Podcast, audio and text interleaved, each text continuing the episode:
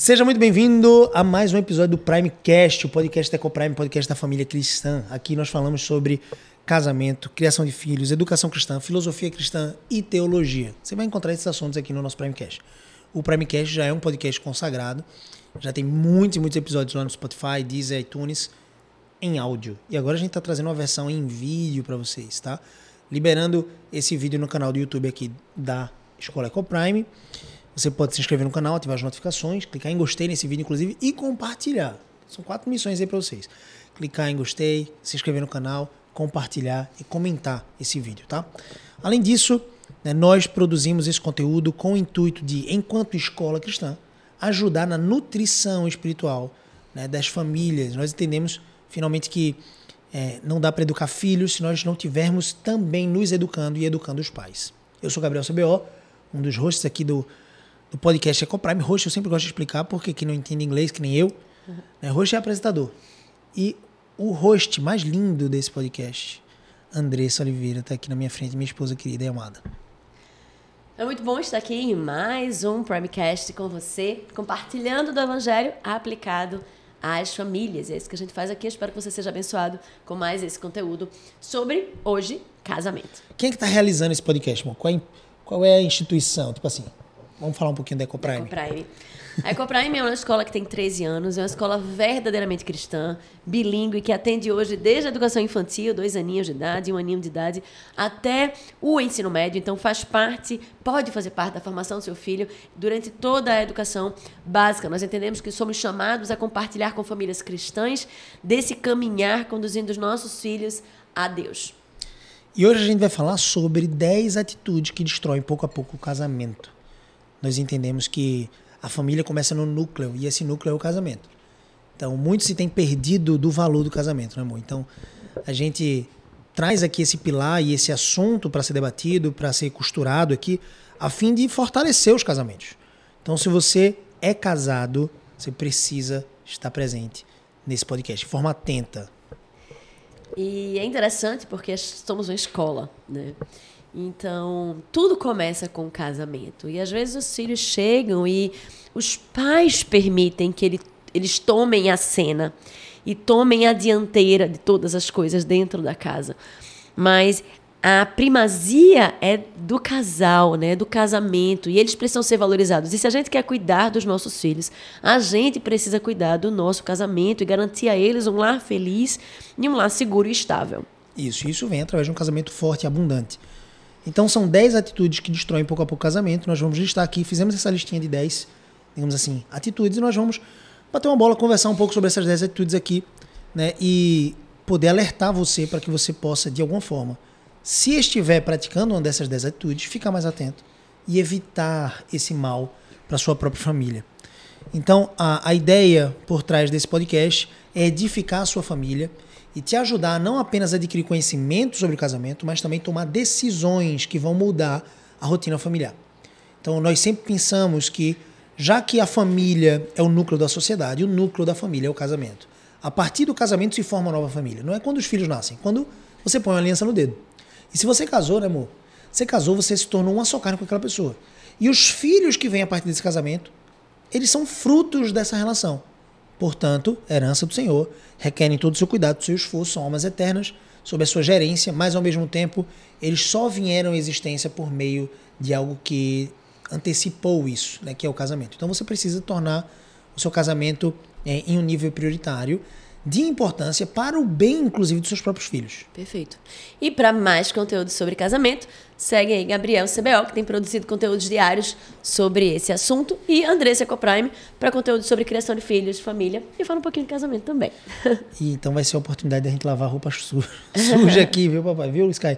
Vai ser uma oportunidade boa, porque são 10 atitudes que, com certeza, né, é, nós também, infelizmente, em alguma instância, é, corremos o risco de, de falhar. E certamente já temos falhado em alguma dessas, dessas atitudes aqui. E o caminho dessas, é, desses processos de restauração é justamente o reconhecimento, o arrependimento, o perdão, a graça, a misericórdia triunfando sobre o juízo e também um processo de condução para a imitação de Cristo, evitando então essas atitudes que destroem o casamento. Vamos falar da primeira atitude? Vamos lá, falar a primeira atitude. Primeira atitude que você não deve fazer, o que você pode estar fazendo e tem minado o seu casamento, é gritar com o outro. É falar de forma grosseira, é aumentar o tom de voz para se referir a aquela pessoa que você deveria estar tratando com gentileza e com amor. Normalmente a gente tem o cuidado quando a gente está falando com os de fora. Mas quando a gente está em casa, parece que a gente se permite mais, né? É, é, é, a intimidade que me permite eu exalar a minha ira e o estresse que se acumulam às vezes ao longo do dia. Às vezes nem é com o cônjuge, você nem está necessariamente chateado com ele, mas você está tão estressada, tão angustiada com as coisas da, da rotina do dia, que você acaba falando com ira ou com irritação com o cônjuge. De forma ríspida, né? Meu amor, é. eu te perdoo, tá bom. Já vamos começar assim, eu te perdoo por você. Todo estresse, brincadeira.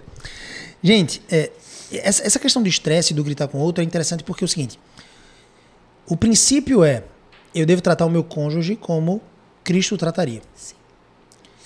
E será que a gente consegue imaginar, embora saibamos que Cristo foi firme em várias medidas, em várias circunstâncias, onde foi requerido ele ter essa energia contundente para exortar, repreender, corrigir. Ele corrigiu Pedro e disse assim: arreda Satanás. Ele virou para os discípulos em certa medida quando ele andou por sobre o mar, ali nas águas, né? É, e entrou no barco. Ele disse assim: vocês têm pouca fé assim. É, dessa forma. Ele foi de alguma forma agressivo, mas sem pecado. Né? Se irou de forma santa, sem pecado quando ele entrou no templo por quase que três vezes, três eventos, os três anos que ele foi para Jerusalém para adorar o Senhor no templo né, e servir a Deus naquele, naquela festa dos pães ásmos, a festa é, de, de libertação, que celebrava a libertação do povo da terra do Egito. Ele entrou no templo e viu os cambistas, viu os vendedores de, de, de, de pombas e de sacrifícios, e ele arrastou, né, ele pegou um azarrogue e arrastou aquelas bancas, dizendo assim: vocês estão fazendo da casa do meu pai né, uma casa de comércio, não uma casa de oração. Então esse zelo é importante. Conquanto ele tenha sido contundente em muitos aspectos, ele não se exasperava, né? ele, não, ele não se ensoberbecia, ele não, mesmo sendo superior aos discípulos e a todas as criaturas, porque ele é Deus, ele ainda assim não julgava como usurpação ser igual a Deus, mas assim mesmo se humilhou, como diz o texto de Filipenses. E a ideia dessa humilhação traz para gente né, um Jesus manso. Um Jesus que exortava e atingia a alma, mas ao mesmo tempo não precisava exaltar né? ou, ou, na verdade, elevar o seu tom de voz. Jesus que servia, né? Lavando, lavando os pés dos discípulos. Né? Essa ideia de gritar, só para a gente até partir para a segunda atitude, que é muito correlacionada com essa primeira, ela traz uma ideia de superioridade. Eu me sinto superior ao meu cônjuge, então eu preciso gritar com ele. E de forma geral, né, o grito nunca vai trazer algum tipo de benefício. Nunca. Com seu filho você sabe disso. Né? Por mais que você seja autoridade sobre a vida do seu filho, é um mau uso da autoridade quando você precisa elevar o tom de voz. Porque elevar o tom de voz nunca vai te, te elevar ao nível de um bom argumento para convencer a pessoa. Então imagine uma discussão que você teve com seu cônjuge, onde você gritou de alguma forma. Né? Agora você precisa se arrepender do seu pecado, né? de alguma forma da sua ofensa, e talvez você estivesse coberto de razão no que tange ao motivo pelo qual você estava gritando, mas você perdeu de alguma forma a razão quando você gritou e agora você precisa se arrepender e pedir perdão, não seria muito melhor que você conduzisse o processo, já que você tem razão naquilo, você tem razão em estar chateado ou zangado ou irado por um comportamento errado, não seria muito melhor você conduzir isso de forma mansa, branda? Eu fico pensando, um cirurgião, ele, ele vai com bisturi, né? Ele não chega com facão. Quem chega com facão é o açougueiro. Então, se ele chega com bisturi, o bisturi é um elemento cortante, mas ele é, ele é silencioso, ele é cirúrgico, como o próprio nome é, já aponta né, a ideia de, de fazer uma cirurgia. E ele é preciso. Só que sabe o que é melhor? É que o cirurgião que usa o bisturi, não um facão, ele tem um compromisso com a cicatriz. Então, se você está irado por algum motivo, você vai satisfazer a sua ira gritando, e aí você vai pecar. É, o motivo da sua ira não seria melhor né, atender às expectativas de corrigir o seu cônjuge naquilo que ele falhou com você ou com Deus? E para corrigi-lo, não seria melhor você conduzir isso de forma mansa? Então, assim, gritar com o outro é uma atitude que destrói o seu casamento pouco a pouco. E, infelizmente, eu vejo algumas pessoas até brincando com isso na internet. Não, minha esposa grita comigo, minha esposa dá um tapa em mim. Tipo, aí o marido grita com a esposa, como se fosse brincadeira. E tem que ter muito cuidado com isso. Né? O grito em si, ele manifesta uh, um estresse, um medo no coração. Você quer sempre ter sempre a sua vontade sendo realizada, então tem que ter cuidado com isso. E ele está tá correlacionado com o segundo princípio. Né? A segunda atitude que destrói o casamento é parecida com essa. xingar ou depreciar o outro. Que É um essa- grau a mais. Isso. Que é um pouco mais. é- é- já é desrespeito, né? O gritar. Né? Já é se achar superior. Mas o xingar e o depreciar é você querer colocar o outro numa posição menor. Né? É ferir, é querer ferir o outro com as suas palavras. E, na verdade, Deus nos chama, né? por exemplo, quanto mulheres, a a colocarmos uma coroa né, na cabeça dos nossos maridos. Nós precisamos respeitar os nossos Honra. maridos, nossos maridos, colocá-los em posição de honra, né, e não querer colocá-los para baixo. E muitas vezes isso vem porque você está magoada, porque você está ferida e aí você está ali querendo ferir também, querendo infligir dor, você tá, acha que ele está insuficiente e aí vem dentro dessa mesma raiz. E aí a gente precisa ter muita sabedoria. Quando você entende isso, que você entende que você não é essa posição, e você entende também o seu coração, que é pecaminoso e que é um coração muitas vezes irado e que não vai saber lidar com sabedoria na hora do problema, aí você precisa ser sábio para esperar e dar um tempo, né? Assim, ao invés Dá uma respirada, né? É, porque às vezes a gente vai com muita sede ao pote, ou às vezes a gente tá com aquele problema na mão. E acho que mulher é muito assim, a gente é muito Imediatista. imediatista, ou a gente quer resolver as coisas, né? Tanto é que a gente às vezes avança em- na, no lugar, o- pede pro marido fazer um negócio, ele vai, demora, não sei o que, a gente vai lá e faz. Quando ele vem fazer, já fiz. a, gente quer, a gente quer resolver as coisas de forma muito rápida e muitas vezes a gente se atropela. E a gente faz algo errado, porque em vez de você resolver o problema, você cria uma barreira enorme. Porque o seu marido, quando você eleva a voz, ele não vai ouvir você. É ou não é? É. Né? Ele se sente desrespeitado. Tem aquela- até aquele negócio, né? Que a mulher ela quer ser amada e o homem ele quer ser respeitado. Isso é bíblico. Então, quando a mulher leva a voz, quando a mulher xinga o homem, lógico que a gente também não quer viver isso. Mas para o homem, isso é muito grave, isso é muito severo. Eu vi uma cena de um filme uma vez e foi mal colocada, né, na forma como a crítica foi feita. E em nenhuma hipótese existe qualquer tipo de comportamento que justifique a traição ou adultério. Mas a cena era o seguinte: a mulher, a esposa, jovem, bonita, chega pro marido e diz assim: Por que você me trocou por uma pessoa que era menos bonita que eu, menos atraente do que eu, ela é menos inteligente do que eu? Por que você fez isso? E ele disse assim: Ela não grita comigo, ela não me desrespeita, ela me faz me sentir homem, ela me de alguma forma exalta, eu consigo ser né, o líder que eu preciso ser. Veja, é óbvio, é ridículo essa crítica no sentido de que nada né, justifica o que ele fez, visto que, sobretudo da ótica bíblica, a responsabilidade sobre a esposa é dele, do marido. Então, em última análise, se a esposa está falhando em não, entre aspas, permitir com que ele seja homem, líder, não respeite ele, a falha é dele. A falha é dele como pastor.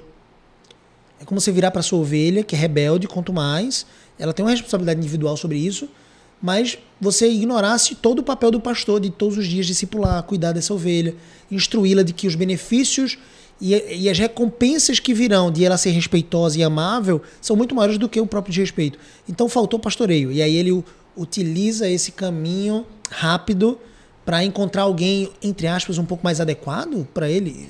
Não é esse o princípio do casamento, obviamente. Só que fica uma lição interessante aqui. Veja, o homem trocou a mulher, mesmo fazendo isso de forma errada, é antibíblica, sendo um adúltero nesse sentido. Ele trocou mulher porque ele queria ser respeitado e não mais beleza. Então, é, existe um grito do coração do homem que é ser respeitado, que é ser líder. E às vezes a mulher ela não entende que se ela entrar em competição com o marido nesse sentido, ela vai, na verdade, dar um tiro no seu próprio pé, porque ela não só vai ficar mais sobrecarregada, como ela vai ter um homem amolecado dentro de casa. Um homem que tão logo ela não vai conseguir admirar. E, na verdade, quem foi coparticipante com a formação ou a deformação desse homem foi ela. Por isso que a palavra de Deus que a mulher, a palavra de Deus diz que a mulher edifica o seu lar. Quando ela edifica o seu lar como a mulher de Provérbios 31, o que, é que ela está fazendo? Ela está, entre outras coisas, edificando as pessoas no seu lar. Porque não é o lar que é edificado no sentido de tijolos. É claro que também se refere a um ambiente ou uma casa organizada, mas sobretudo se refere ao caráter das pessoas com quem ela convive. O ambiente é trocado, de alguma forma é influenciado pela mulher. E eu, eu costumo pensar que, embora a responsabilidade coletiva do lar seja do homem, como sacerdote, como pastor do lar, ninguém é capaz de influenciar tão mais o ambiente familiar do que a esposa. Eu costumo até pensar o seguinte: uma vez eu ouvi uma pregadora dizendo isso, fez muito sentido. Se eu acordo de alguma forma de mau humor, o ambiente do meu lar ele não é tão impactado quanto quando a minha esposa acorda de mau humor. Tudo, entre aspas, né, gira não em torno da esposa, mas passa pela esposa dentro do lar. Então, se ela não consegue ter esse equilíbrio emocional, as coisas parece que não fluem. Isso, claro, que cerca a esposa de, de muita responsabilidade, embora a maior responsabilidade disso tudo seja do marido. Perfeito. Eu estava pensando numa situação assim, irmão. numa situação em que você não faz necessariamente, mas você vive isso. Em que você vive uma situação em que você é xingado ou depreciado. E normalmente a nossa, a nossa in, intuitivamente, a nossa ação, a nossa atitude seria devolver isso. E a gente precisa ter muito cuidado e entender como cristãos que o nosso casamento ele não se trata de nós, mas se trata de Cristo, né? Que naquele ambiente ali o, o seu chamado como mulher, por exemplo, ou como homem, é de ser a mulher que Deus te chamou para ser, o seu homem que Deus te chamou para ser. Então a gente não está ali para é, duelar com o nosso cônjuge, mas estamos ali para duelar contra o nosso pecado, para honrarmos e glorificarmos a Deus com as nossas atitudes. Então, numa situação dessa, nós precisamos nos calar mesmo. Ah, mas eu vou me humilhar? Não, isso não, não tem nada a ver com humilhação.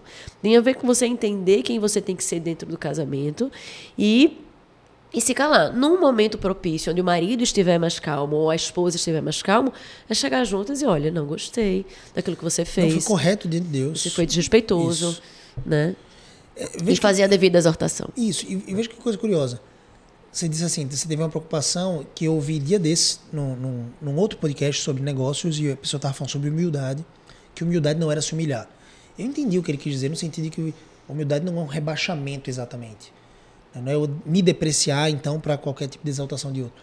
Mas, em última análise, se se humilhar vai gerar glorificação do nome de Deus no seu lar, faz sentido se humilhar. Veja, o próprio Cristo diz: ele não julgou como usurpação, ser igual a Deus, mas a si mesmo se humilhou, assumindo a forma.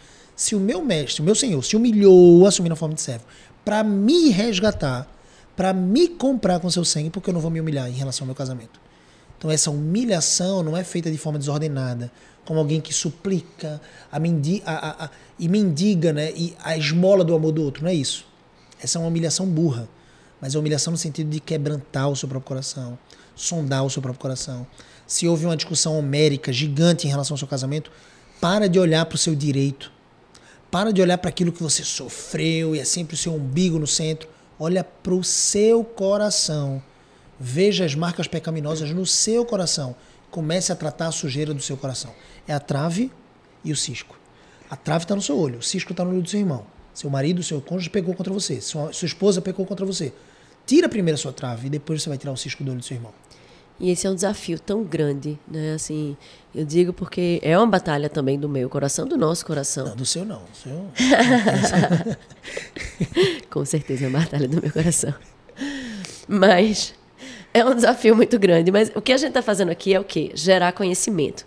Né? Nós aprendemos, esse conhecimento nos foi gerado. Nós aprendemos sobre isso na Bíblia, lendo livros de homens e mulheres que têm sido grandemente usados por Deus nesse ministério né, de casamento. Perfeito e, e é através desse conhecimento, é através desse entendimento de quem eu sou, de quem eu preciso ser dentro do casamento, de como não gira em torno de mim, de como tem desrespeito à glória de Deus através da minha vida, é que a gente começa a travar essas lutas da forma certa, né? Quando a gente, eu sempre tive muito mais dificuldade de chegar para pedir perdão, por exemplo, numa situação dessa do que Gabriel.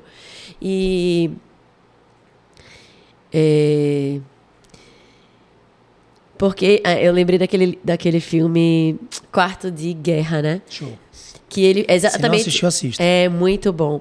E ele fala exatamente sobre isso. A, a, a mulher ela tá em crise no casamento e aí ela vai buscar uma senhorinha que se coloca à disposição para discipulá-la.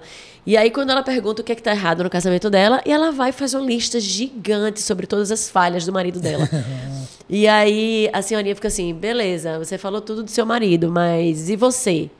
E aí ela, não, ela tinha dificuldade, e muitas vezes é isso, né? A gente consegue olhar para o outro, consegue apontar, fazer uma lista gigante com todas as falhas. Mas quando a gente olha para a gente, a gente tem uma trava. Parece que a gente fica, os, os nossos olhos ficam embaçados e a gente não consegue ver um metro a, a, além da gente. E esse é um grande desafio. É olhar para o nosso próprio coração e entender aonde eu falhei nessa briga. E às vezes é muito difícil porque você fica ali tentando encontrar. Eu já orei a Deus, Senhor, eu só consigo ver as falhas dele. Tem misericórdia de mim. Olha essa eu não sabia, gente. Vocês estão sabendo junto comigo. E me ajuda a enxergar as minhas falhas. Porque é isso. Deus é uma... respondeu essa oração? Respondeu. Amém. Glória a Deus. Porque é realmente uma luta, né? Aí Mas Deus fez assim, ó. Tá bom, minha filha, deixa eu te mandar aqui Toma uma lista. a lista. Toma aí Ah, WhatsApp, não vai nem caber. Mas, mas é isso, né? Então é muito difícil, mas a gente precisa buscar em Deus essa sabedoria para que a gente encontre o nosso pecado, porque a mudança muitas vezes a gente espera do outro, mas a mudança sempre deve, né, na nossa perspectiva, sempre deve começar em nós mesmos. Eu recebo muitos casais nas minhas mentorias e no Instagram e geralmente começa assim, como quarto de guerra mesmo. Começa a iniciativa de você procurar uma solução para o seu casamento porque algo está de errado no outro. E aí você esqueceu a perspectiva de que você é o principal dos pecadores. A minha perspectiva no casamento tem que ser eu sou o principal dos pecadores e eu casei com a segunda principal. Então ela vai ser muito pecadora, mas eu tenho mais dívida para com Deus. Então eu preciso ser misericordioso com ela, como Deus é misericordioso comigo e vice-versa. Então, o casamento que se pressupõe a essa, essa base, esse alicerce ideológico e de cosmovisão, é, ele cresce com um fundamento muito mais sólido e as atitudes se tornam muito mais avantajadas em relação à restauração de qualquer tipo de situação difícil. Porque situações difíceis vão chegar para quem tem esse conhecimento para quem não tem. A questão é que quem tem esse conhecimento consegue agir, saber qual é o próximo passo. E às vezes o próximo passo é esse, da, da humilhação, no sentido de Deus, quebrando meu coração. Eu não estou nem conseguindo enxergar o que, que eu ri.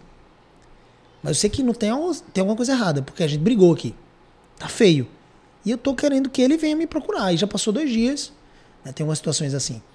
Aí, voltando para um xingamento, essa ideia de xingar ou depreciar.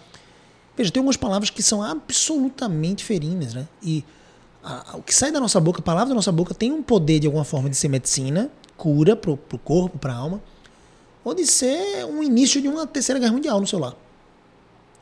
A língua é um órgão pequeno e que precisa ser dominado, né? Como a palavra de Deus diz lá em Tiago. É o menor órgão, de alguma forma, do corpo, mas é o que mais pode incitar incêndios sociais e uma catástrofe na sua própria casa. Tem pessoas que evocam um furacão, evocam um, um- um- uma erupção vulcânica dentro do seu próprio lar por causa da língua, por não dominar a língua.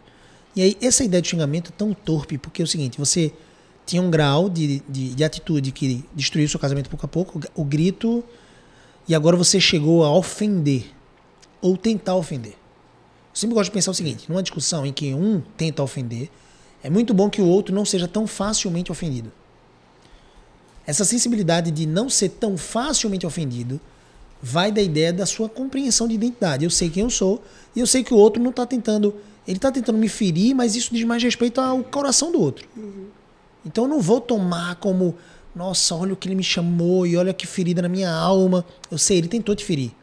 Mas você não precisa tomar né, esse cálice de ira, esse cálice de, de veneno. Ele colocou estrequinina, né, um veneno mortal que você morreria em pouco tempo, no meu copo. Eu não preciso tomar esse copo.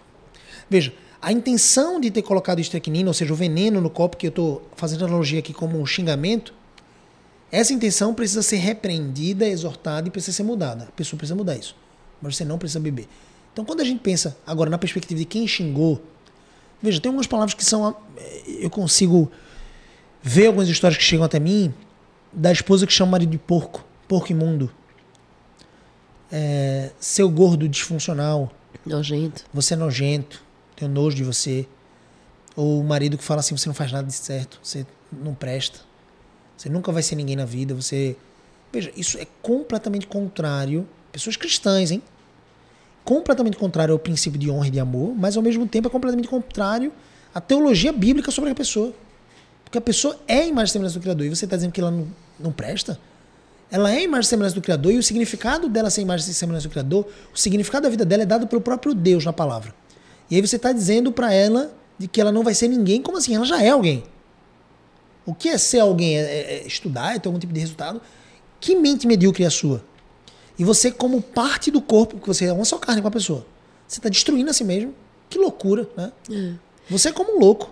Eu estava procurando aqui Mateus 5, 22, é, que diz assim: Mas eu digo a vocês que qualquer que se irar contra seu irmão estará sujeito a julgamento. Também, qualquer que disser a seu irmão racá será levado ao tribunal. E qualquer que disser louco corre o risco de ir para o fogo do inferno. Racá é tolo, né? né? Então, olha o peso né, que Jesus traz nesse versículo aqui. sobre palavras, dos xingamentos. Exatamente. E muito mais, né? A gente, a gente fala do próximo.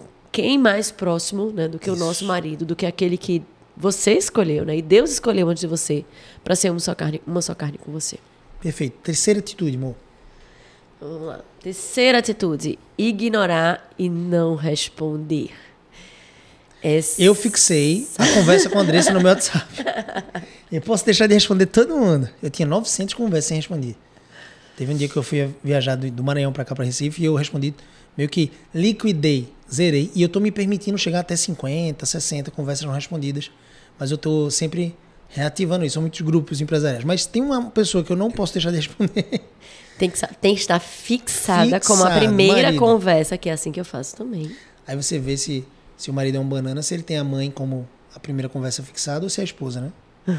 se o seu marido tem a primeira conversa da mãe, porque ele é um bananão, ele não entendeu o chamado dele como marido, tem que ser a esposa. Mas a gente tá brincando aqui com essa ideia superficial de responder no WhatsApp, mas é mais que isso. Tem alguns maridos que estão passando por maus lençóis, né? Às vezes a esposa fica mandando muito meme para o marido no Instagram e quando o marido não responde, não vê, fica ofendida. Aqui em casa é o contrário. Às vezes sou eu que mando muito vídeo pra Andressa e a Andressa não vê. Eu digo, mo, já, já tô esperando, já baixo minha expectativa. De vez em quando eu passo a régua e faço assim, mo, dá uma olhada aí em tudinho que eu mandei. Porque era importante. Mas assim, essa ideia de responder no WhatsApp, no Instagram, é uma ideia superficial. Mas vamos falar de dentro de casa. Sim. né? O que significa ignorar uma pessoa dentro de casa? Eu confesso que eu sou muito distraída. Ai, eu te perdoo, amor. Vem cá. Perdão tá sendo liberado aqui. Olha gente. Brincadeira. Às vezes o Gabriel fala comigo, né, amor? Tu fala comigo e, e às vezes ele fala e eu Não não, obtei, eu respondo. E aí ele faz, Mo, você me escutou? Aí eu, não, não, não, escutei não. O que foi que você falou? Às vezes eu tô concentrada numa coisa e eu fico hiper focada naquela coisa. Não, teve um dia desse que foi assim. E não, até, e não respondo. Vou até aprofundar essa tua confissão. Eu acho que foi, esse terceiro aqui foi até. Essa tua confissão. Foi até por conta Não disso. sei, não sei, mas foi recente. E aí foi o seguinte: eu falei algo e ela não entendeu o que eu falei. Mas ela não procurou entender. Ela ouviu que eu tava falando alguma coisa. Ela ouviu que eu tava falando alguma coisa Tava fazendo outra coisa. e ela não compreendeu. E assim, ao mesmo tempo ela ignorou. Aí eu fiz, calma. Você entendeu? Ela fez, não. O que foi que tu falou? Aí eu fiz. Aí agora eu pausei e fiz assim. Mas você ouviu que eu falei alguma coisa? Ela fez, ouvi. Ou seja, ela sabia que eu tinha falado alguma coisa. Então, se era importante né, não ter ignorado, ela teria parado. Eu não entendi, então, tu repete que eu não entendi. Teria partido dela essa ideia. Mas ela, tipo, ouviu, não entendeu e ignorou. Aí, a minha exortação foi essa, né? Minha exortação foi, ouviu, não entendeu? Tudo bem. Agora parta de você dizer assim, muda, repete aí que eu não ouvi, não. Eu não entendi. Né? Só ouvi que tu falou alguma coisa, mas eu não entendi. Repete. Eu vou repetir 10 mil vezes, tá tudo bem. Mas a ideia de ignorar é tipo assim, eu ouvi, não entendi, mas também não deve ter sido importante, deixa pra lá. Eu, e, e é- eu acho que é, eu passo assim por duas lutas nesse sentido, né? Primeiro, de no meio de tantas distrações, a gente estava na mesa de jantar, acho que eu estava tirando a mesa, né? Os filhos estavam na mesa e tal. Então, no meio de tantas distrações, consegui dar atenção verdadeira ao meu marido.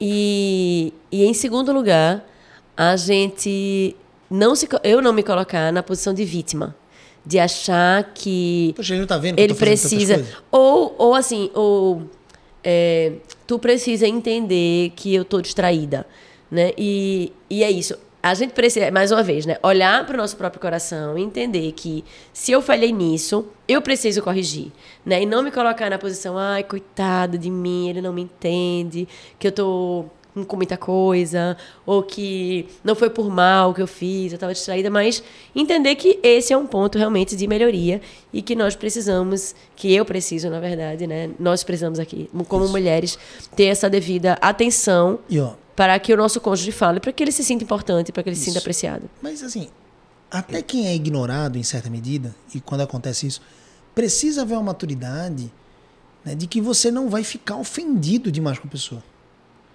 Eu tô tão ofendido que essa pessoa me ignorou que eu agora não tenho mais um compromisso com a melhoria dela.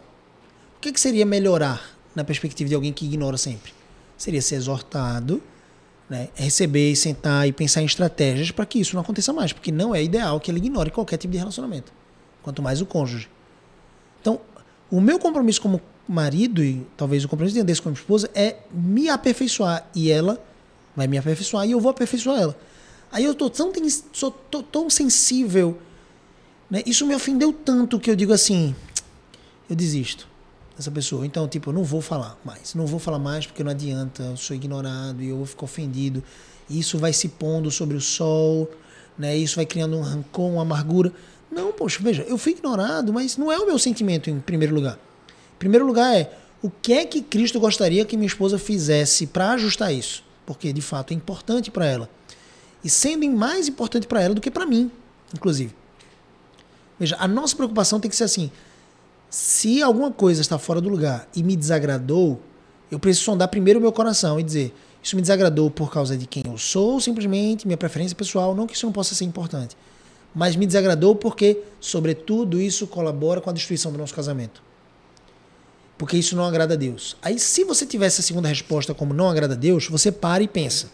Se isso não agrada a Deus e de alguma forma pode co colaborar com a destruição do nosso casamento, eu preciso ter uma missão de exortar o meu cônjuge para que ele melhore.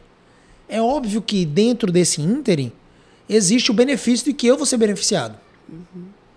Eu vou ser beneficiado com a melhoria dela, mas a primeira motivação é ela vai ajustar o coração para com Deus. Perfeito. Porque primeiro ela pecou contra Deus, depois contra mim. Então isso é importantíssimo. Perfeito. Outra coisa que eu queria falar é quando acontece, por exemplo, de você ignorar porque você está chateado com ou por outra coisa. Então, vocês brigaram. Vou mostrar para ela. Vocês não resolveram. E aí o marido fala com a esposa, acho que ou a esposa fala com o marido e você faz de conta que você não está vendo e ignora totalmente Caraca, o seu marido e a sua esposa. Pois é, e isso é muito ruim. E aí você volta para um outro ponto, eu não sei se. sabe o é, é eu queria dizer que eu acho que uma das coisas que poderia talvez, talvez ser o quarto ponto aqui, seria que destrói o seu casamento é você é, existirem essas situações de desavença, ou desarmonia, ou falha de comunicação, Sim. e você não resolver. Não tratar. E você fazer exatamente o que você disse.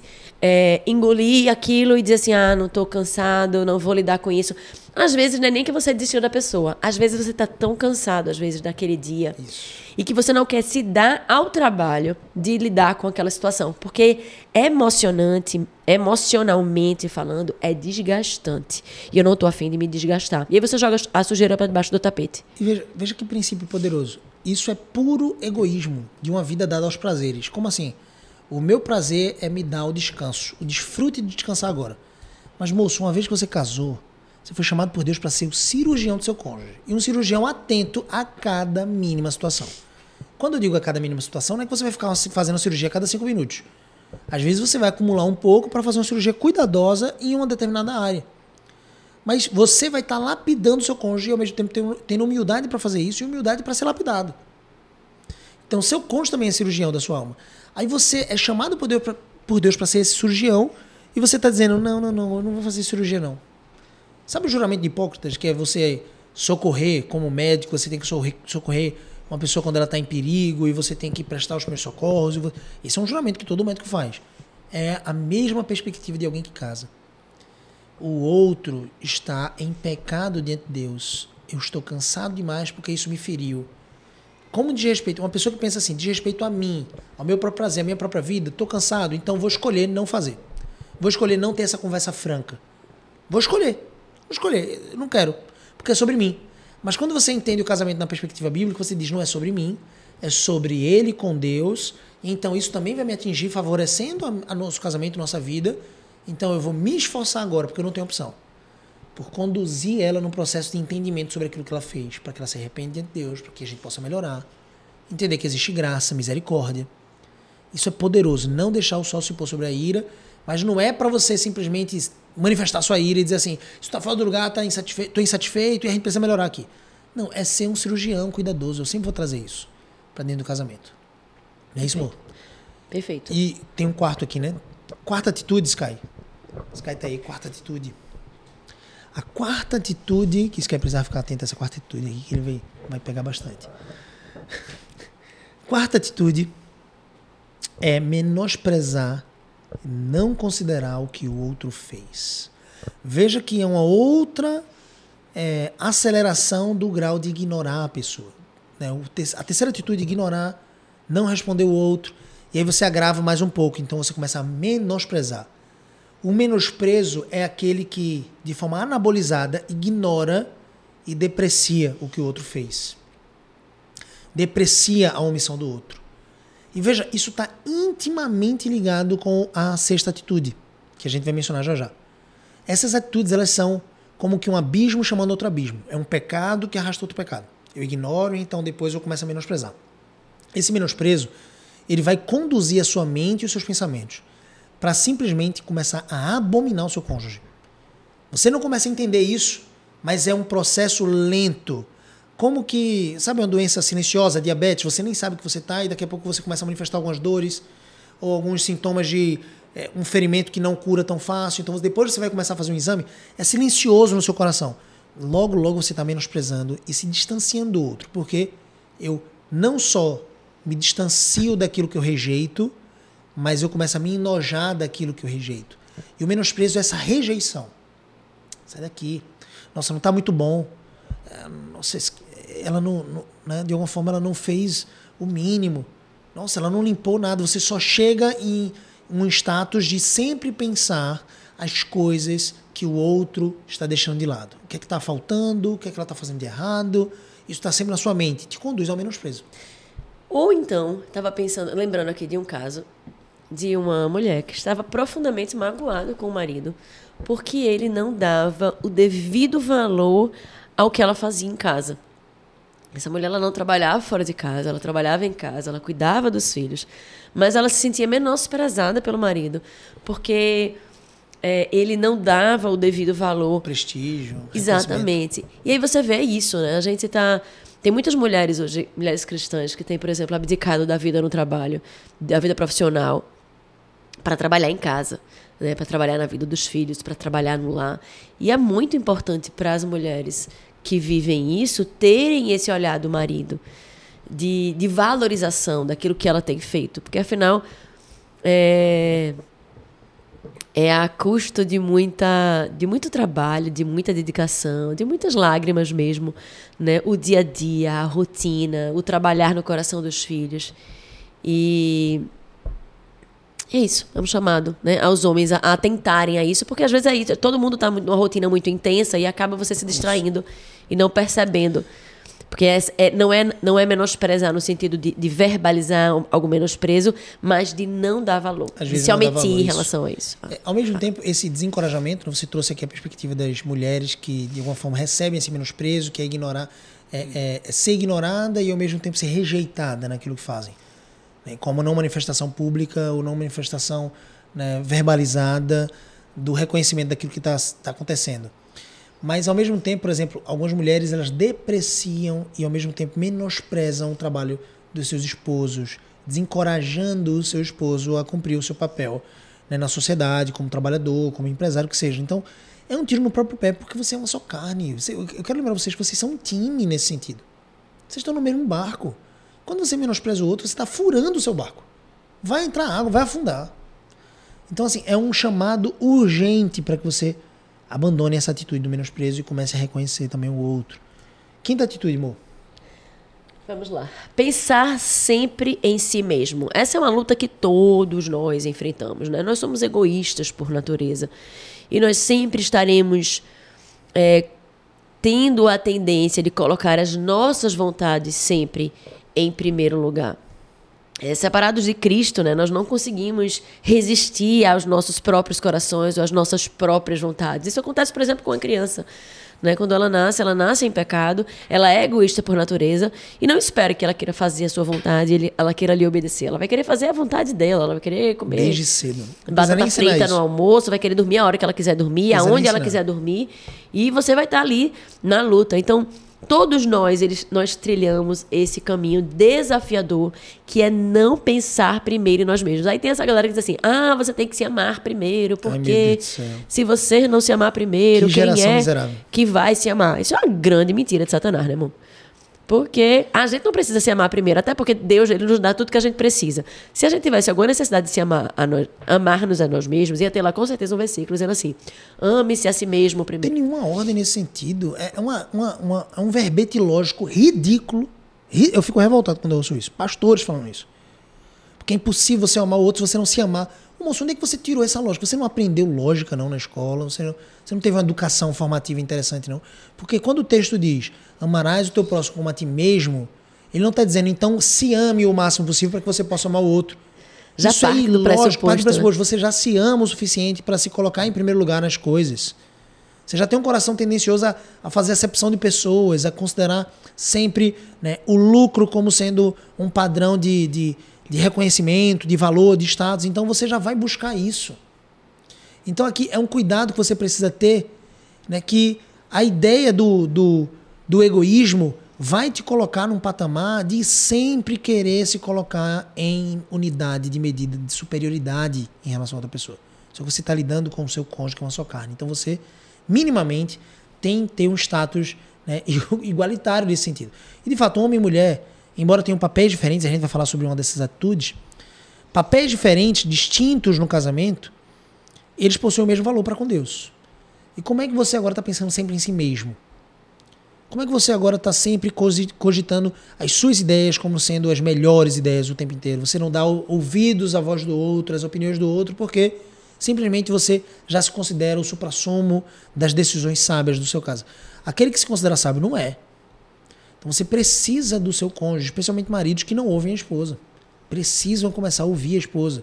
Esposas precisam ser sábias para saber aconselhar. Então, as decisões dentro do casamento precisam ser pensadas em relação ao coletivo da família. Quando eu penso em mim mesmo, e teve, um, teve uma caixinha de perguntas esses dias lá no meu Instagram, que a pessoa perguntou qual é a marca pecaminosa que você mais vê nos homens e mulheres. Por incrível que pareça, é claro que, como você disse, né, essa é uma marca que está no coração de todo ser humano, homem e mulher, o egoísmo, o pensar em si mesmo, o amar a si mesmo acima de todas as coisas. E nosso esforço tem que ser para abandonar essa prática e amar a Deus acima de todas as coisas, e amar o próximo como nós mesmos, amar o próximo como Cristo nos amou.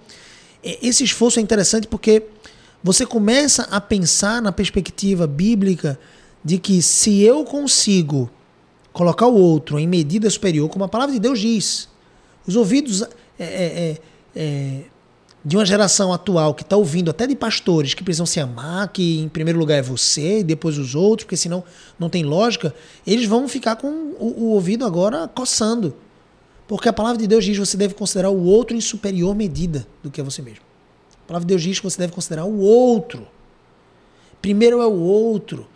Cristo considerou os outros em superior medida, de uma certa forma, para lavar os pés como mestre, para sendo Deus, morrer na cruz, ser cuspido, ser violentado, ser desafiado. Se tu é Deus, salvou tantas pessoas, desce da cruz.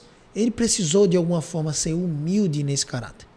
E se você não tivesse humildade para pensar no outro, você não vai edificar seu casamento. Eu posso dizer para você, o casamento não é eu centralizado, né? ou ego centralizado. Sempre o eu, eu acima de todas as coisas, a partir de mim, eu sou a medida de todas as coisas. O casamento é outro centralizado. Você centraliza né, o, o casamento em Cristo e depois no outro, para então depois desfrutar. É, Jesus, tu falou do, do versículo, né? ama- Amar o outro como a si mesmo, mas Jesus, ele, ele subiu a régua, né? E aí ele diz que nós devemos amar o outro como eu, como ele nos amou. Lá em João, isso. Isso. Então, ele aumenta a régua, né? E realmente coloca o outro como, como, a, como alvo, alvo. Né? do meu amor e do meu cuidado e do meu serviço. Então, se você fizer isso, quem vai mais ser beneficiado, sabe quem é? Você. Eu vejo alguns maridos que querem exercer liderança e autoridade, o que é próprio dos maridos, e eles cobram das esposas. Você não me respeita, você não, né? você não, não é submissa. É, e esse marido ele não está servindo. Esse marido está querendo ser servido. Mas nesse tipo de reinado bíblico dentro do casamento, e o marido de fato é o rei, a gente pode entender dessa forma, o cabeça, a autoridade, o rei é o que serve. O rei é o que protege, o rei é o que lidera, o rei que vai na frente, o rei é o que provê, o rei é o que serve. Se você começa a servir, tão logo você começa a solicitar algumas coisas, o seu rebanho, né, o seu reinado, a sua esposa, a sua rainha, seus filhos, seus príncipes, eles começam a te seguir. Você arrasta eles pelo seu bom procedimento, pelo bom comportamento, seu amor constrangedor. Constrange as pessoas, sem que você precise ficar exigindo ou pedindo as coisas. Perfeito. Sexta atitude? Seja atitude e pensar coisas negativas do outro. Isso é muito, às vezes, intuitivo. Tem gente que diz assim, não, mas a gente, eu não consigo governar os meus sentimentos, eu não consigo governar os, os pensamentos. E é isso, né, amor? É, mas são mentiras que Satanás nos contam e que a gente tem que ter muito cuidado. Lá em Filipenses diz que nós devemos pensar isso. em tudo que é agradável, bom e justo. Se Deus diz que nós devemos fazer isso, significa que nós, nós podemos sim governar os nossos pensamentos.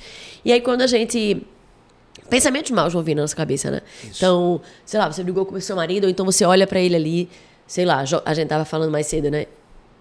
jogando alguns homens, como tem se deleitado na, nessa questão de jogar videogame e passa horas, passa horas no videogame. E aí você olha para o seu marido e você começa a pensar: inútil, não faz nada para me ajudar. Estou aqui sobrecarregada, ele não me ajuda em nada. E aí você começa a falar mal do seu marido para si mesmo. Na mente na comunicação mente. interna. Exatamente, é um pensamento. E aí ali passa um dia e aí daqui a pouco outro dia você está falando a mesma coisa. Como é que você acha que você vai olhar para o seu marido? Com admiração ou com desprezo? Como é que você vai tratar ele depois de ter se comunicado tantas vezes que ele é um inútil, que ele não presta para nada, que ele não te ajuda em nada e que você está sobrecarregado por causa dele? Você vai tratar ele mal, você não vai tratar ele bem. E aí a gente precisa ter muito cuidado com aquilo que a gente se comunica. Né? E a gente pode sim, ao invés de olhar para aquele marido naquela posição, né? e, e, se esses pensamentos vêm na, na sua cabeça, porque podem vir, você dizer, Senhor, tem misericórdia de mim, me ajuda a não olhar meu marido dessa forma, me ajuda a orar por ele, me ajuda Isso. a exortar ele com mansidão e com amor. Né? Porque Transforma não é ele, o coração dele. Não é que ele não tenha ponto de melhoria. Não é Sim. que você precisa começar a admirar um homem que fica horas e horas no videogame, de fato. Era muito importante que a admiração preserve, você preserve a admiração no seu coração pelo seu cônjuge, mas eu sei que é difícil para um cara que fica jogando horas todos os dias, né, se torna de fato um inútil. Ou seja, parece que você está justa, você está falando a verdade, só que essa verdade não vai ser útil para você. Essa verdade, nesse sentido, ela não vai mudar quem o seu marido é, não vai trazer bons sentimentos e boas ações na prática da condução, de alguma forma, da edificação do seu lar. Pelo contrário, vai te ajudar a destruir o seu lar. Você vai ficar tão revoltada. Por mais que a sua revolta seja justa, o melhor caminho para você conduzir essa revolta né, em transformação do seu casamento, da sua casa, é você conduzir bons pensamentos e ao mesmo tempo não é fechar os olhos, os olhos para aquilo que está errado. O marido jogando muitas horas é disfuncional, é errado. Mas não é fechar os olhos, é exortar, é pensar nas soluções práticas, oração, conversa, exortação, encorajamento. E, e, essa boa prática, essas boas ações só vão vir com bons pensamentos. Perfeito. Então não é fechar os olhos para a realidade crua que existe na sua casa, os pontos de melhoria no seu marido, na sua esposa, mas sobretudo é você não fazer uma casa, uma cama nos seus maus pensamentos. O mau pensamento, ele termina sendo como que um ladrão, né? um usurpador da sua mente. Ele toma sua energia, ele rouba os seus, suas afeições, os seus sentimentos, as suas emoções e as suas ações positivas. Rouba. Então, não se deite com esse ladrão. Entenda o que eu quero dizer. Não faça cama nos seus maus pensamentos. O pensamento mal veio, ore a Deus. Peça a Deus para te encorajar né, num processo de, de luta contra esses maus pensamentos. Pense nas virtudes do seu cônjuge. Olhe para esse ponto de melhoria como um ponto de oportunidade para você orar.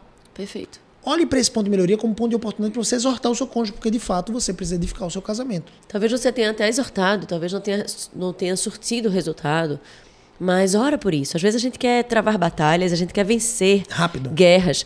Não só rápido, mas pela força do nosso braço. É, também. E às vezes Deus quer que você coloque seus joelhos em terra e ore, ore pelo seu marido. Entenda que nós dependemos dele.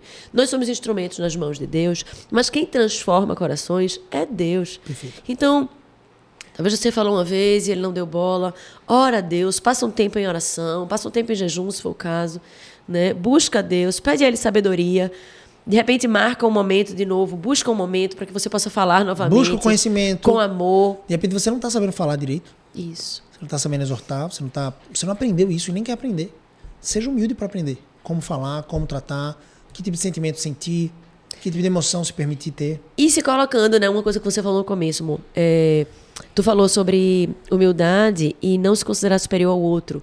Né? Às vezes, quando a gente quer apontar um, uma falha no outro, a gente até instintivamente a gente se põe numa posição de superior, como se eu fosse estivesse julgando o meu marido é, e tivesse me sentindo superior a ele. Eu não faço isso. Né? Mas você não, não cuida da casa. Não... Então, a gente tem que ter muito cuidado para entender que é um traço de pecado. Ele não está assumindo a posição dele dentro do lar, está né? Tá se distraindo com outras coisas. E Quanto a mim, eu sou pecadora, eu sou a principal das pecadoras. E eu preciso, quando eu for exortar meu marido, eu preciso exortar ele com um olhar de misericórdia, com um olhar de graça, entendendo que eu sou tão pecador e tão capaz de fazer coisas piores do que ele tem feito. E aí, aí coloca você na posição correta. E a finalidade é ganhar o coração da pessoa. Isso, perfeito. Sétima atitude. Não ter uma rotina de romance e tempo a sós. Isso, Isso me lembra. destrói o casamento. Isso me lembra uma coisa. Tem muita gente que coloca a culpa nos filhos. Não, porque quando chegam os filhos, não, tudo muda e tudo fica muito difícil e é impossível ter uma vida de, de romance. E às vezes é muito culpa o da mulher. O puerpério chega uns três, quatro meses, cinco meses, difícil. Olha, e de fato, os filhos eles vêm, eles alegram a casa, eles trazem, são propósitos, são plano, plano de Deus para nossa a vida, rotina. mas eles mudam a rotina. E esses dias a gente tava, eu estava conversando com um casal e eu já vi outras mulheres falando isso também, da dificuldade da mulher de, de, de deixar os filhos. A gente estava falando sobre a importância de viajar a sós. A gente tem a oportunidade de fazer isso uma vez ou outra e é tão bom, né? Lembra da última viagem que a gente fez? É, é uma conexão diferente, porque a gente está no dia a dia do lar, a gente está numa vida tão corrida, tão intensa, pega menino ali, busca menino ali, trata coração aqui, conversa aqui, né, faz com o doméstico, a gente tá ali naquela rotina, vivendo a rotina do lar, que é muito gostoso, é muito boa. Mas muitas vezes a gente tá voltado ali para eles, então a gente sair um pouquinho dessa cena, só os dois, só o casal, e a gente se reconectar e a gente aproveitar esse tempo só os dois é muito, não é que a gente só possa fazer isso quando a gente Não, viaja, isso. né? Mas, Mas é bom ter também. fazer ter esse momento de viagem é muito bom. Aí o marido tava dizendo assim: "Ah, mas ela não consegue não, porque quando vai a gente sai e deixa os meninos, aí ela quer chorar e, e sente saudade". Me desculpa, isso é falta do pastoreio dele. Veja, não estou dizendo que é fácil, mas quem tem que conduzir os pensamentos da esposa é o marido na instrução. Então, meu amor, isso vai ser bom para eles, inclusive. Meu amor, eu sei que é difícil, é antinatural para você, porque você tem muito amor apegado aos seus, aos seus filhos, e são os nossos filhos, e eu também os amo, mas para você é mais difícil ficar né, longe deles. Mas entenda, ficar perto de mim, a sós comigo, em certa medida, deixá-los seguros com nossos pais, com no- nossos sogros, vai trazer um benefício de segurança para eles, porque a gente vai estar cada vez mais conectado. Aí você conduz esse pensamento, você acha que a sua esposa não. Não estou dizendo que ela não vai enfrentar luta. O André se enfrenta. Tá lá, a gente viajando lá, caminho de três horas para chegar lá no Porto de Pedras, lá em Alagoas. Aí a gente indo pra praia, ela dizendo, já tô com saudade do bebê, tô com saudade dos meninos. Eu fiz, opa, segura. Segura essa saudade, que a gente tá Acabou de chegando. sair agora. A gente acabou de sair. Então que bom que você tem saudade. Significa que você tem um sentimento positivo em relação aos seus filhos. Mas, agora, eu até diria, né? Ela, ela teve muita liberdade para falar isso porque ela sabe como o marido dela reage. Mas, assim, é até não tão sábio. Seria muito bom você controlar esses sentimentos enquanto esposa, especialmente as mulheres que sentem isso, e você conseguisse entender que esses momentos precisam fazer parte da sua rotina. Veja, você falou de rotina, amor. A rotina é como um rolo compressor, mas muita gente não entende. A rotina é feita por você, para suas escolhas. Quem está trabalhando nesse emprego de 12 horas é você. Não, porque eu abro a loja de manhã e fecho a loja de noite. Não, muda o negócio. Estuda um pouco outra habilidade e vai para outro tipo de nicho.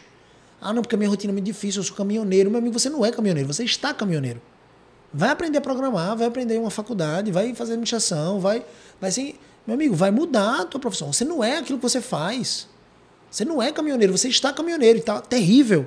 Porque você está passando duas semanas longe de casa, não está dormindo de coxinha com a sua esposa. Não tá, quem está postando os seus filhos? É quem? É você pelo WhatsApp? Ligação de vídeo? Não é, cinco minutos no dia. Não faz sentido. Então, assim, a rotina é construída por você, para suas escolhas. É decisão. Agora, dentro da rotina, com filhos ou não, precisa haver aquela rotina abundante, que eu chamo de RCA, dentro do evento Casamento Abundante. Para quem não sabe, a gente tem um evento presencial, vai acontecer inclusive agora, dia 21 de outubro, o evento Casamento Abundante. 21 de outubro aqui em Recife. Já teve dia 20 de maio em Recife, 26 de agosto lá em São Paulo, Alphaville, foi bênção. E agora dia 21 de outubro, de novo aqui em Recife. E, e o fato é que esse evento ele é um dia inteiro de transformação. Tem várias ferramentas práticas, bíblicas. Olha, observa na Bíblia, o princípio é a Bíblia. A nossa regra de fé e prática é a palavra, mas são várias ferramentas práticas que eu que sou obcecado por método, por didática, por pensar em como mastigar o melhor conteúdo para que a pessoa consiga aplicar. Eu desenvolvi, e uma delas é o RCA. É a construção literal de uma rotina do casamento abundante. O casamento abundante precisa de uma rotina diária. Então, às vezes, vai requerer né, uma idealização dessa rotina para que você possa costurar a decisão de colocar os seus filhos para dormir um pouco mais cedo. Talvez é costurar a disciplina de você sair uma vez por semana com seu cônjuge, só vocês dois. É costurar a disciplina de uma vez por mês vocês darem uma fugidinha para uma praia, só vocês dois. É costurar a disciplina de que durante é, o dia a dia corrido da semana, vocês vão, de alguma forma, estar juntos, assistir um filme, ficar juntos, fazer um jantar de vela, sem tela, sem celular, olhar no olho, conversar, uma rotina de mandar mensagem. De... Uma coisa que a gente gosta muito de fazer, amor, que a gente fazia muito namoro. Para tudo do trabalho e faz aquele esforço que você fazia no namoro no noivado de se encontrar para almoçar junto. Para estar você só e sua esposa. Você topava fazer isso no namoro. Agora, quando casou, você não faz mais. Você só almoça com seus colegas chatos do trabalho, que não necessariamente são chatos, mas enfim, Faz sentido, deixa eu. Não, vou me deslocar a cidade toda. Eu lembro que eu me deslocava pra caramba a cidade toda. A Andressa deslocava um pouquinho pra gente almoçar junto, pra estar tá duas horinhas ali, uma hora e meia junto. Depois a gente compensava no trabalho. Isso na época do namoro. No casamento a gente meio que parou de fazer. Até que a gente olhou pro nosso RCA e fez assim: vamos mudar, vamos começar a ter mais esses momentos semanais. Aí você pensa, por exemplo, no seu RCA, e o seu RCA, o é, RCA é rotina do casamento abundante. Você vai montar essa rotina dentro do nosso evento. E é incrível a transformação disso. Sky, tu fez isso aí. Foi top ou não foi? Top demais. Mudou alguma coisa no casamento?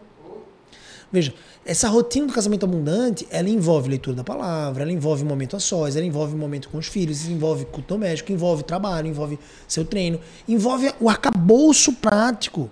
Não é uma ilusão, não é um fantástico mundo de Bob. Tem dificuldade, tem luta, tem dor nas costas, tem, tem é, de alguma forma, né, é, desafios práticos, mudanças circunstanciais durante, o, durante a rotina, mas a rotina do casamento abundante pressupõe que você vai programar, inclusive. Não é tão mecânico, mas você vai ter alguma noção de ajuste, caso você esteja muito distante disso. Para que você tenha momentos a sós, por exemplo, de fazer amor, de ficar junto. Então, tendo esse ideal de rotina, você começa a dizer assim, rapaz, por que eu, por que eu tô falhando em colocar meus filhos para dormir cedo? está prejudicando meu casamento. Prejudicar meu casamento significa prejudicar meus filhos, significa prejudicar nossa família, prejudicar essa atmosfera. No RCA, por exemplo, você não vira a rotina dos outros. Você tem uma rotina com o seu cônjuge. Aí chega no final de semana, tem convite disso, convite daquilo, é ministério de não sei o que da igreja. Ótimo, é muito bom tá na igreja, muito bom ter ministério disso, daquilo, muito bom ter programação. Mas tem casal que destrói o casamento, sabe como? Nas programações da igreja. Eles só fazem tudo no tempo livre, que não estão trabalhando, na igreja, na igreja, na igreja. E na igreja é assim, ó, os homens chegam, as mulheres chegam, cada um, as mulheres se juntam com outras mulheres, os homens se juntam com outros homens. Cadê o casal? Cadê? Tá junto.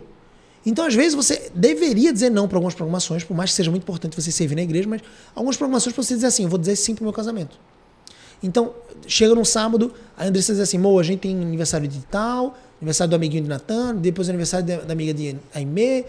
Veja, se eu não tiver nada programado no meu RCA, no nosso RCA, a gente vai virar a rotina dos outros, vai virar a agenda dos outros. E não estou dizendo que é errado ir para esses aniversários. Pelo amor de Deus, se esforce o máximo para você estar lá. Mas, se você tem uma rotina, um RCA, nesse dia já estava programado que a gente ia viajar. Eu e ela. Eu e ela e os meninos. Um momento só nossa família. Vai ter aniversário de fulano tal. Claro que você vai pesar algumas coisas.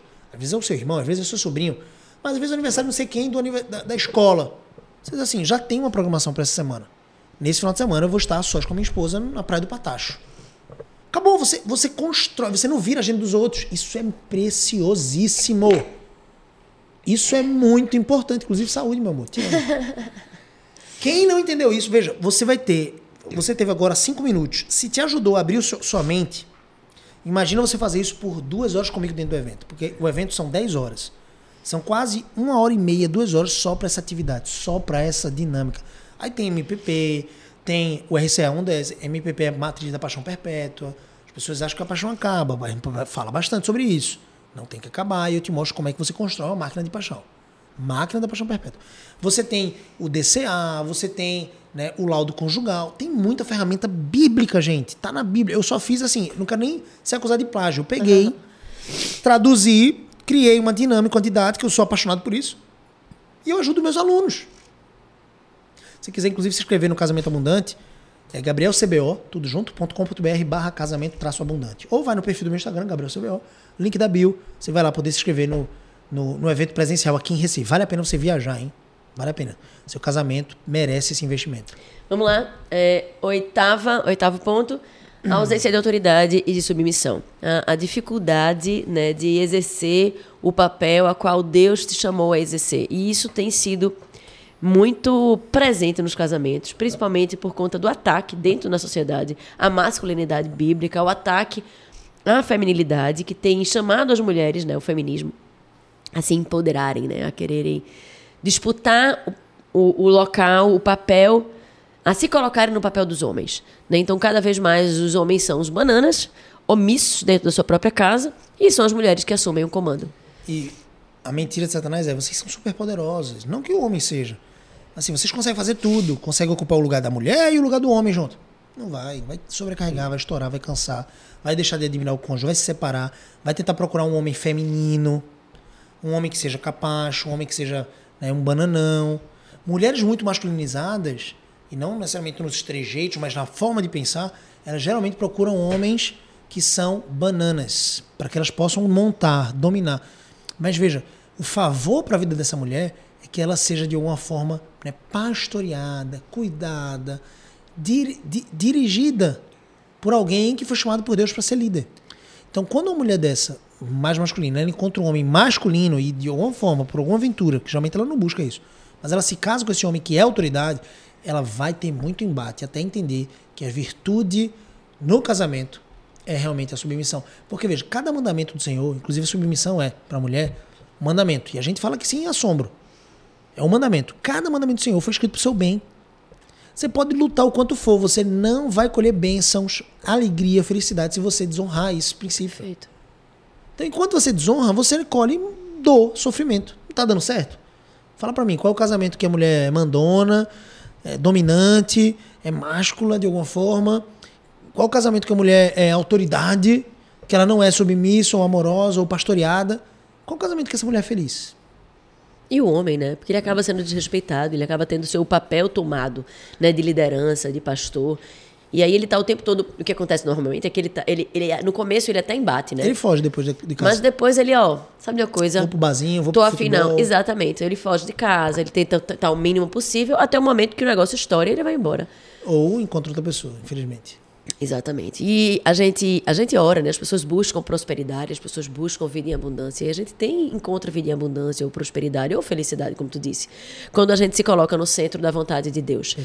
Né? O mal do ser humano, né, e está lá desde Eva, é achar que nós temos um plano melhor que Deus. As pessoas olham para essa, essa, essa, essa visão de autoridade, de submissão, e dizem assim: ah, não, mas isso não tá legal. O melhor mesmo é eu assumir, é eu assumir o controle, é eu ser igual ao meu marido, porque eu tenho, eu sou igual a ele. Né? Deus realmente nos fez iguais, mas nos fez com papéis diferentes. Né? Então, Deus nos chama a, em obediência, buscar cumprir o nosso papel. Né, dentro do lar, como auxiliadora idônea. Né? Então, numa situação, a gente, aqui em casa, por exemplo, a gente discute, a gente, né, qual é a melhor situação, mas no final, a gente, eu entendo que a posição, a, decisão final é dele, né? Às vezes não é tão fácil, às vezes eu tô ali naquela convicta de que Às vezes nem é- a minha, minha escolha nem é a melhor, né? Às vezes a Andressa já sabe, não vai ser o melhor isso, hein, rapaz. mas Vai Deus dar errado. Quando dá errado, ela consegue ser piedosa e nem joga na minha cara. eu nem jogo na cara, né, amor? Tu é, pi- tu é eu piedosa, tu é piedosa. Porque dá vontade, eu acho que eu jogaria. Miserável, tá aí, toma. mas, mas veja, quem vai responder diante de Deus como autoridade é, é o homem. Deus vai cobrar do homem. Então, se você tenta usurpar isso dele, não, não, não queira para si esse peso. Veja, por mais que seja encorajador você desejar ser líder, e é maravilhoso isso numa sociedade, digamos assim, empresarial, né, profissional de carreira, é, o líder ele tem uma barra né, de cobrança muito maior. Então, seu marido vai ser cobrado por Deus. Responsabilidade, né? Responsabilidade. Ele é responsável pelo lar, Perfeito. pela provisão, pelo, pelo sustento, pelo pastoreio, por tudo isso. Então, mulheres não queiram assumir a liderança da sua casa, né? Permite, se permitam serem lideradas, né? Pastoreadas pelo seu pastor. Uma coisa eu aprendi há muito tempo atrás na dança. Se você já dançou uma valsa com seu marido, no casamento, etc. Na dança, quem conduz a dança é o homem. Então, mesmo que a mulher até às vezes saiba dançar melhor que ele e corra o risco dele pisar no pé da, da, da mulher, a mulher sábia na dança, ela vai ser mais admirada por aquele homem que está dançando se ela simplesmente deixa o corpo leve e se deixa levar pelo marido na condução. Isso, claro que isso dentro de um escopo bíblico. O marido que quer conduzir a sua casa numa perspectiva antibíblica, eu quero lembrar você, esposa, que você primeiro tem que ser submissa a Deus. Seu marido te pede para mentir, te pede para desonrar, até traí-lo, o que seja, nas loucuras desse mundo pornográfico. é, você deve primeiro se sujeitar e obedecer, não somente a Deus, tá bom? É, nono, nona atitude. Nona atitude. Quer vir aqui, Mir? Vem aqui dar um beijinho na mamãe. Minha já vai. Tchau, beijo. Tchau, mesinha. Beijo. Beijo. Eu entendi a pressa dela. Muito bom, vai lá. Tchau, linda. Nona Até atitude. amanhã. Boa. Tá andando na casa do vovô? Tá aqui? Nona atitude, não meditar na Bíblia diariamente. É ser arrogante. Não meditar na Bíblia diariamente. É ser arrogante. E achar que você é capaz de dar. Você é, da- você é capaz de dar conta de tudo sozinho. Sem Deus, né? Agora veja, se você precisa se relacionar com esse Deus que te salvou, que te amou, é, e você deve conhecê-lo para que você se torne mais parecido com ele e colhe alegria e felicidade, e ao mesmo tempo seja desenvolvido por esse próprio Deus para a vida eterna. Como é que você espera conhecer esse Deus e se relacionar com ele se você não lê a palavra que ele estabeleceu? Tem gente que fala assim: ah, não, tem pessoas cheias do Espírito Santo. Veja, eu só consigo acreditar que uma pessoa cheia do Espírito Santo se ela lê a palavra que o Espírito Santo inspirou. Perfeito. Então, tem um, um- um exemplo do Jambania, eu queria deixar uma indicação de livro aqui, Piedade Cristã, Os Frutos do Cristianismo Verdadeiro. Um cara do século, se chama 16, se não estou enganado, 17. Jambania, autor de O Peregrino. E aí, o nome desse livro é Piedade Cristã, que eu estou dando aqui para você ler. É, teve uma frase de um pastor muito conhecido, se eu não me engano, Jonathan Edwards ou Spurgeon, eu não me lembro quem foi agora, que ele se referindo a esse Jambania, o autor de O Peregrino, Piedade Cristã e tantos outros livros, ele disse assim, se você furar Jambania em qualquer parte do corpo, vai sair a palavra de Deus. É impressionante a mente desse homem, de fato, a dependência que ele tinha da palavra. E veja, ele adquiriu esse conhecimento da palavra como? Lendo a palavra. Então, leia a palavra diariamente, se alimente da palavra diariamente. Se você não se alimentar, você vai estar desnutrido e suscetível a muitas doenças e problemas. E pra gente estar no centro da vontade de Deus, a gente precisa entender qual é a vontade de Deus, né? Perfeito. Qual é o papel que eu preciso desempenhar no meu casamento, eu preciso entender a palavra de Deus. Então, tem uma rotina dentro do seu RCA de. RCA, rotina do casamento abundante, de devocional. Devocional é simples, é um momento de tempo. Geralmente eu considero que o mínimo de 24 horas deveria ser uma hora por dia. Mas isso não pode, não necessariamente precisa ser um momento isolado, você pode fazer 30 de manhã, 30 de noite, o que seja, ou mais até, mas um momento de leitura da palavra, meditação no que a palavra diz, aplicação, meditação é aplicar na sua vida prática aquilo que você leu. Levantar dúvidas que você teve em relação à palavra, que nem sempre é um texto simples, então você levanta dúvidas para saber um pouco mais sobre ela. É orar e é cantar louvores ao Senhor. Então meditar, ler, meditar, orar e cantar louvores a Deus. Todos os dias, segunda a segunda, domingo a domingo. E no domingo, especialmente, vá à igreja, participe de uma comunidade local, né? edifique a sua casa a partir de outras famílias também cristãs. Décima atitude para a gente finalizar. É o principal de todos os pecados, o orgulho. Orgulho. O orgulho destrói e mata o seu casamento. Ou você vai matar o orgulho, ou o o orgulho vai matar o seu casamento. E o orgulho, ele traz afronta para a unidade do casamento. Porque a- gente precisa pressupor que o casamento, sendo uma só carne, né? o casal passa a se tornar uma só carne, ele pressupõe a humildade né? de realmente ouvir o outro, de atentar para o outro, de procurar o outro, de buscar o favor do outro e ao mesmo tempo é, desfrutar do outro. E o orgulho mina todas essas coisas. Te afasta do seu cônjuge. Diz para você assim: fica longe. Dessa vez é ele que tem que buscar você. Porque você vai ser honrado se você esperar um pouco mais. O orgulho, como todos os outros pecados, te promete falsas recompensas. É um péssimo conselheiro. É a raiz de tudo que, aquilo que a gente falou, né? O orgulho, ele, ele nos leva a gritar com o outro, a nos achar superiores ao outro, a xingar ou depreciar o outro, a ignorar ou não responder, porque a gente se acha melhor. Pensar em si mesmo. Né? A pensar em si mesmo. Pensar coisas negativas do outro, tão somente as- os pontos de melhoria não as virtudes. Isso. Então, não ter uma rotina pro outro, o orgulho faz isso. sim. Então, tô tão preocupado comigo mesmo, ou com as coisas que eu acho importante. E A autoridade e submissão também, né? Eu não vou me submeter porque eu não eu tenho preciso. um plano me- melhor. Eu não preciso me submeter porque eu sou tão bom quanto ele e eu posso eu tomar decisões melhores do que ele, talvez. Te leva a se afastar das escrituras. Perfeito. Veja, não tem como o orgulho conviver num coração que respira a palavra de Deus, num coração que coloca Deus como Senhor. Então mortifique o orgulho antes que ele mate seu casamento. E aí, qual dessas atitudes você tem cometido no seu casamento? Né? Qual, dessas atitudes você precisa ficar atento? Edificou a sua vida participar desse Primecast? Foi produtivo? Clique em gostei, compartilha isso no grupo da sua igreja, no grupo da sua família. né? Vem seguir a Andressa Ecoprime no Instagram. Andressa Ecoprime, tudo junto. Andressa com dois S, Ecoprime com dois Cs, tudo junto lá no Instagram. conteúdo sobre criação de filhos todos os dias, educação cristã e às vezes casamento. E Gabriel CBO no Instagram, todos os dias conteúdo sobre casamento, como construir um casamento abundante para a glória de Deus. Então, segue esse Instagram, segue o Instagram da Ecoprime, Escola Ecoprime com 26, né? Ecoprime com 26.